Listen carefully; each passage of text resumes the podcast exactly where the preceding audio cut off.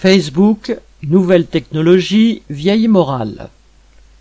Connu pour avoir accusé son ancien employeur, Facebook, de faire primer, citation, le profit sur la sûreté, fin de citation, de ses utilisateurs, Frances Haugen a pris la parole devant une commission du Parlement européen lundi 8 novembre avant de se rendre en France pour intervenir à l'Assemblée nationale et au Sénat. Embauché en 2019 par le groupe gérant les réseaux sociaux Facebook, WhatsApp et Instagram pour lutter contre la diffusion de discours de haine et de fausses informations, cette informaticienne explique avoir vainement tenté pendant deux ans de faire évoluer de l'intérieur les pratiques de l'entreprise.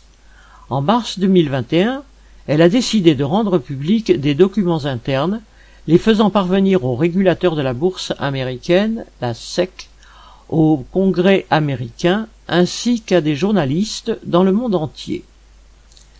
Au fil des publications par la presse, le grand public a pu apprendre que, pour augmenter le temps passé en ligne par les utilisateurs, Facebook a programmé des algorithmes favorisant la désinformation ou la diffusion de propos dits toxiques d'après les modérateurs du réseau. Il semblerait que ces algorithmes soient devenus d'une complexité telle qu'ils échapperaient à leurs propres concepteurs sans que cela trouble outre mesure Facebook. Les documents montrent aussi que le réseau social consacre davantage de ressources à instaurer une modération des propos en Occident et beaucoup moins dans le reste du monde. Ainsi, en Inde, les discours de haine contre la minorité musulmane ont pu se répandre sans obstacle en 2020. Comme l'a déclaré Frances Haugen devant les parlementaires britanniques à Londres le 25 octobre, citation, Publier du contenu haineux serait le meilleur moyen de croître. Fin de citation. La publication de l'étude interne dévoilant que Facebook avait tout à fait conscience des dangers de l'application Instagram pour la santé mentale des adolescentes, exposées sans cesse au mythe du corps féminin idéal, est celle qui a eu le plus de retentissement aux États-Unis même, conduisant à l'organisation d'une audition au Congrès. Pour tenter de sortir son groupe de la tourmente, son dirigeant et fondateur, Mark Zuckerberg, a annoncé le 28 octobre le changement de nom de la société mère Facebook en Meta. Il est bien sûr peu probable que cela suffise à mettre véritablement un terme aux pratiques dénoncées.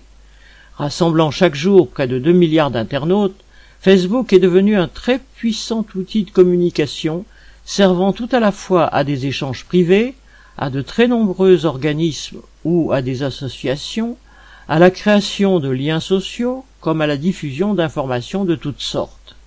Mais c'est surtout une entreprise privée comme les autres, ayant pour objectif de faire du profit.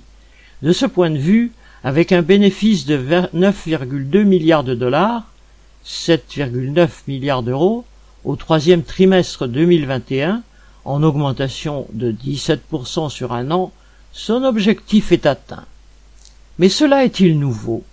Si la technologie est nouvelle, la fonction ne l'est pas. Pendant longtemps, c'est la presse papier aux mains de colosses capitalistes qui a eu le monopole de la diffusion des nouvelles, vraies ou fausses, mais en tout cas orientées vers la défense de l'ordre social dominant. Si les dirigeants de Facebook se montrent dénués de morale et capables de pratiques toxiques, ce n'est pas la technologie qui est à mettre en cause, mais une société où la domination du capital et l'argent roi peuvent tout pourrir, à commencer par les circuits d'information. Marc Rémy.